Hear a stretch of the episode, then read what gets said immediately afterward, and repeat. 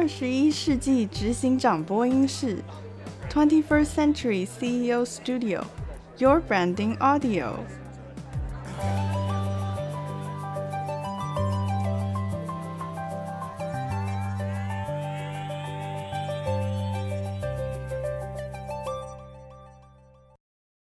大家好，我是 Gina。过去十几年来服务台湾中小企业品牌，今天非常开心担任本集的引言人，为大家分享了解一下康阳辅具陈董事长他如何坚持走自己的路。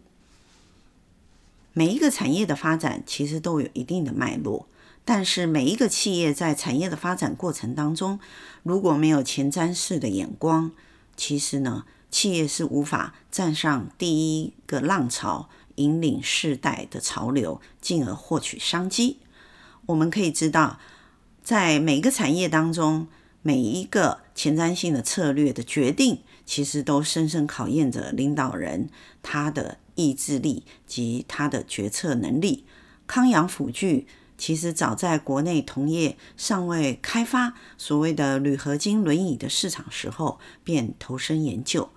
其实呢，他也面对着市场的兴起及市场拓销的困难，可是他非常坚持走他自己的路。当然，随着拓展跨国市场，也有不同跨国市场在地化的困难及策略的决定。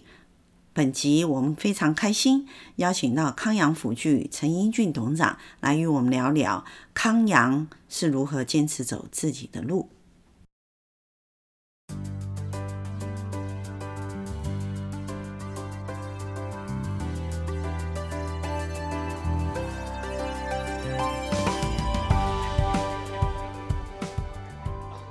有时候市场上先发性的。产品其实没有办法有足够的资讯协助你说它一定是 OK 还是不行，对不对？那就跟呃，我看到报道里头有提到，董事长有分享一个，就是你在研发铝合金轮椅辅具的时候，其实这也是在当时，对不对？嗯，大家其实。应该是说不到百分之六十 说要去做，可是董事长还是觉得呃是需要去做这件事情。所以是不是董事长在您的经营过程里头，您您其实应该以创业者来讲，因为创业者会创业，有时候往往不是说我一定有百分之八十或者是九十一定成功的把握才去创业，嗯，而他是觉得他必须要这件事情的时候，他就去做。嗯，因为我觉得这跟你的理念有关系。嗯，这应该分两段讲哈。嗯嗯。第一段讲说，当初大家的轮椅都是很传统的那个铁轮椅啊，又笨又重。那国外开始有人做这个铝合金的轻量轮椅。嗯。好，那我们 pick up 到这个资讯，就想说，哎，我们要创业，是不是应该去跳脱出传统的去做这铝合金的？嗯。那当然，后面我们的决策是 OK，对，就是往这边走。是啊。那么当时想到的，除了认为说比较轻啊，对 user 比较有帮助以外，那另外一个想到的就是就是市场竞争，因为我们能假设我们能够做出这样东西出来，那就更有竞争力，差异性有差异性，然后有前瞻性。嗯。那么可是话说回来，这个决策在当时的康阳公司的资源来讲。包括人力资源，包括对于产品的知识，包括技术的层次，其实是一个错误的决策。哦，是一个错误的决策。对，因为公司没有那个条件去做这个东西，所以当我们一创业就采取这个策略的时候，哦，那就是为什么前面几年做的很惨啊，差一点。差点倒掉，那后来就进入所谓的第二阶段。前面这个这个选的策略决策错误了，那后面怎么把它做起来？当然有一些企业可能就放弃了啊。那我们我个人是不能放弃，因为放弃就没饭吃了。啊，就第一个十年嘛，哈，第一个对第一个十年，哎，所以纯粹是为了要存活下去，所以就不得不开始去思考怎么样快速的去应变啊。这个时候也。提到像刚刚讲的啊，因为练武术的关系，所以比较强的毅力；来学了工业管理的关系，所以比较知道说从各个层面，产销人发财各个层面啊，去 approach 去解决问题。那所以到了第二个阶段，基本上呃来说是团队然后很坚持的说，我们一定可以把它做出来。嗯，然后去想找出各种做不到的原因，然后去把它解决。是啊，做不来做不出来的原因，然后想办法去把它解决。是材料的问题，是加工的问题啊，是技术的 knowledge 啊。我们曾为了这个，在那个时候已经创业了啊。觉得这个焊接的 knowledge 还不够，哎，那跑到了中央图书馆啊去找资料，说这个要怎么焊接啊？所以这个是前面呢、啊、错误的一步，后面花了好多精神啊，两三年、三四年的时间才重新把它拉起来。可是就是当我们做了后面三四年突破之后啊，其实我们就领先业界就一大截。嗯啊，所以整个来讲应该是这样。嗯啊，并不是说前面就非常的英明啊，知道说哎一定是这样做啊，然后这样哦很很厉害的把它做好，不是，其实一路都是非常坎坷，包括最前面的一个错误的决策。其实其其实董事长觉得那在那个当下，因为那是你第一个创业的十年嘛，哈，嗯，所以说你觉得它是一个错误的决策，是因为后面你放入非常多的资源。去解决当时你选择这一件事情所带来的挑战。嗯、可是我如我们如果说呃，以一个事业经营来讲，就算当时我先问一个问题，就是、嗯、就算当时你选择跟大家做一样的事情，嗯哼，一样的材料的东西，你觉得你第一个十年会走的比较顺吗？一定会比较顺。哦，一定。但是第二个十年就会走得跟大家一样辛苦。所以你只是把顺序颠倒而已。呀，yeah, 可以这么说。不过这这个风险很大，嗯，很有可能栽进去就爬不起来。是，对是。啊，也不是因为有远见啊，而是一切都是因缘和合，就造成那样子的事情一直往下延伸啊。然后在延伸的这种过程里面，当然就加入一些个人的一些理念的坚持、理念啊，或者比较哎比较强的一些意志啊，哦下去 drive 哎这样。因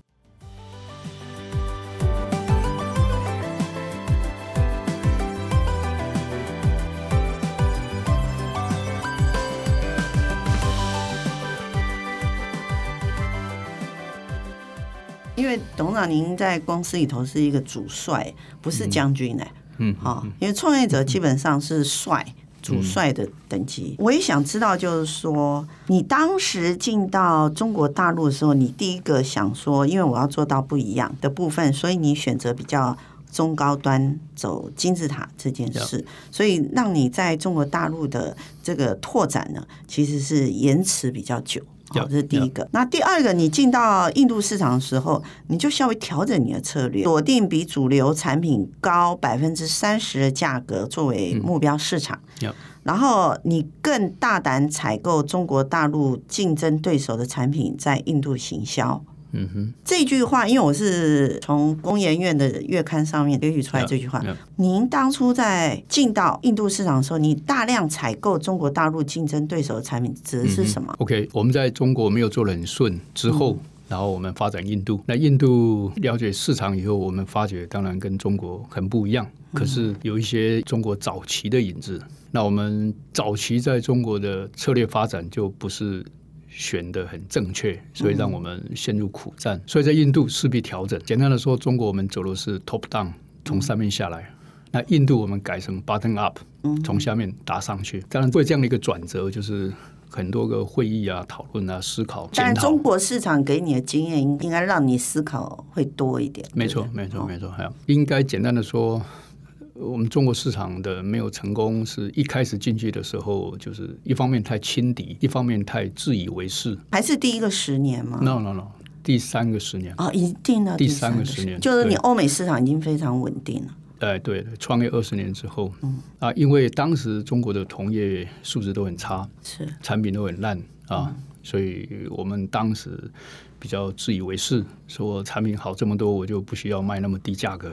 然后卖那么低价格，根本就是亏钱卖，我也没有必要这样做，所以理所当然就把自己定在高价位，嗯啊，认为说像可口可乐当年讲的一样哈，那么多人口，一百个人只要有人喝一口就好了，啊，可口可乐就会很成功了。那我们也是认为说，那么多人啊，那只要一百个里面有一个买高端的、买康养的那就好了。那事实上，我们忽略到一个是，当我们一直定义在高端的时候啊。市场拓展的速度很慢，所以团队的形成也很慢啊，人员不稳定。那再来就是因为我们没有切入到中低端的竞争。所以我们让出了所有的市场空间给当地的竞争者，去那边看着我们这些高端的产品，然后他们去做他们中低端的产品，啊，去仿冒啊，去去去学啊，因为我们自己没有在中低端的市场有任何的占有啊，所以他们就一片的空间去成长。我们到了采取这个策略六七年之后，才明白这个道理，嗯啊，可是太慢了，因为竞争对手也上来了。所以我们大概后面进入印度的时候，我们就做了很大的调整啊。我们的体会是说，一个在经济快速成长的一个国家，比较好的策略就是盯着他们一般的在每个行业了哈，平均消费水平大概比它高个二三十帕，来定位我们自己的品牌，定位我们的价格。好，还有定位我们的产品的设计跟品质。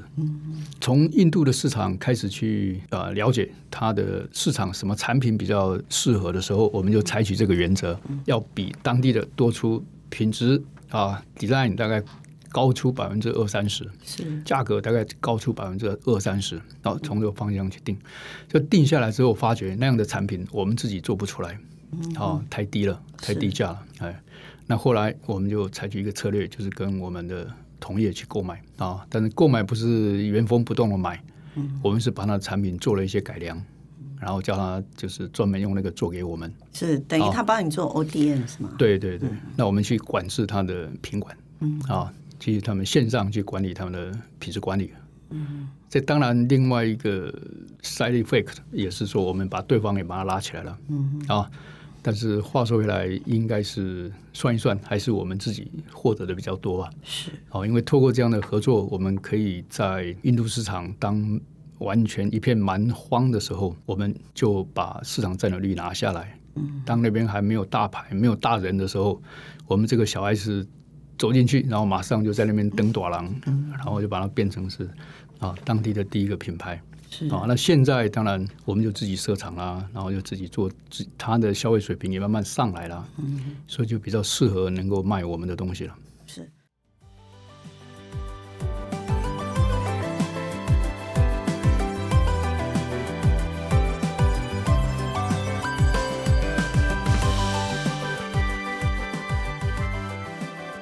如果以印度市场来看的话，我看到资料里头，我我有感觉就是，好像董事长在印度市场也改变了一个商业模式，是吗？哦，是。因为你好像不是做产品产品的销售而已，你是把它变成一个通路模式进去，用康阳变成一个医疗通路的概念进去，所以它不是只有卖康阳的轮椅。嗯哼，这个是所谓的公共设施。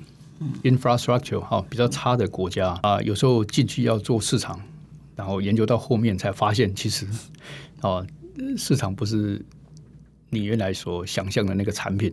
啊，像我们进印度一开始也做了很多的市场 survey，然后去了解到 OK 怎么样的产品啦、啊、才能够卖，都一直针对产品。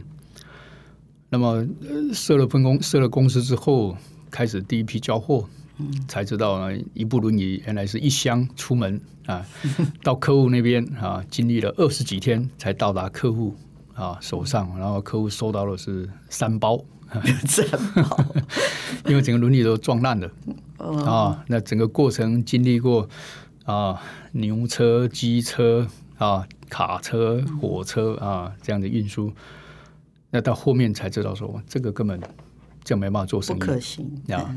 所以我们还一开始进去还雄心勃勃啊，希望能够打下印度市场。那第一台轮椅交货之后，才知道说原来这怎么怎么去面对这个市场啊？它的基础建设都没有到位，连运输都是问题。经过了大概三个月、半年，相当辛苦的一个内部的一个研究、讨论啊啊、辩论啊，最后才决定说：OK，自己必须要在全印度去设立所谓的微型仓库。嗯嗯。那么也就是说，当它的公共运输都很差的时候，我们就把我们的微型仓库啊设到当地去。嗯，所以整个印度我们设了二十几个微型仓库啊，那变成先不讲伦理，必须要先讲 logistics。嗯啊，去做这样子，花了半年多一年的时间啊，把它建构起来，也花了不少钱。嗯，然后就确定每一个微型仓库能够服务当地的大城市。嗯、啊，那之后啊，整个的业绩的业务的发展就做了很大的一个改变。嗯嗯，哎，对，所以很大一个改善。是，所以。嗯听起来，董事长，这是不是跟你？嗯、我还是讲一下，感觉还是跟你练武术有关系。因为练武术要看碰到什么对手，对吧？然后调整我的招数，见招拆招，对嘛？哈，你见招拆招。因为我看到你就是我们称为叫做在地化这件事做的很深入哈。因因应当地的在地化的调整，嗯，我相信。呃，就算当时您选择进到中国市场，是采取类似像印度市场的策略，嗯哼，我觉得你的在地化的模式，可能也不是今天你所走的模式哈。对啊，如果当初进中国的时候，策略不是采取当时 top down，嗯，对，而是 bottom up，从底下做上去，嗯，哦，那当然就另外一个会是完全不一样的局面，一个模式出来。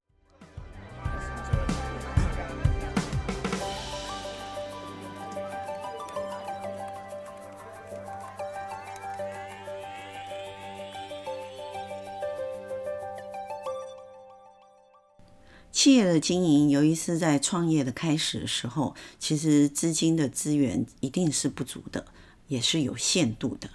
面对公司资源不足的状况之下，公司要如何坚持走自己的市场定位，而且坚持努力的做一些市场上在当时还是属于小众产品的商品，其实是一个非常困难的决定。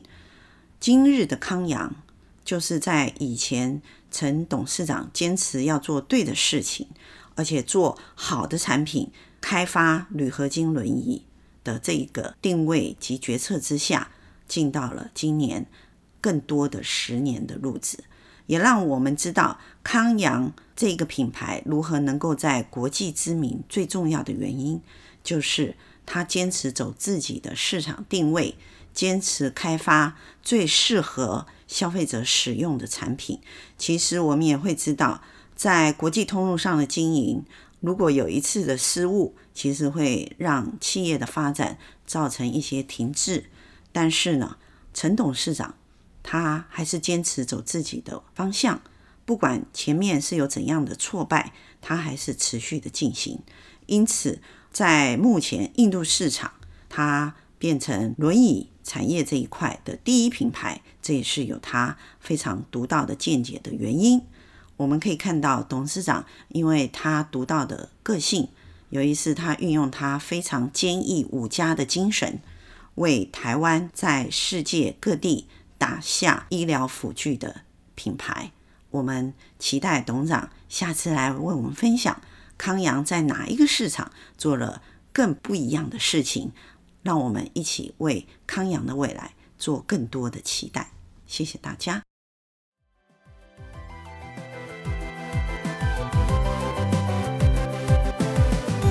感谢您今天的收听。Twenty First Century CEO Studio，Your Branding Audio。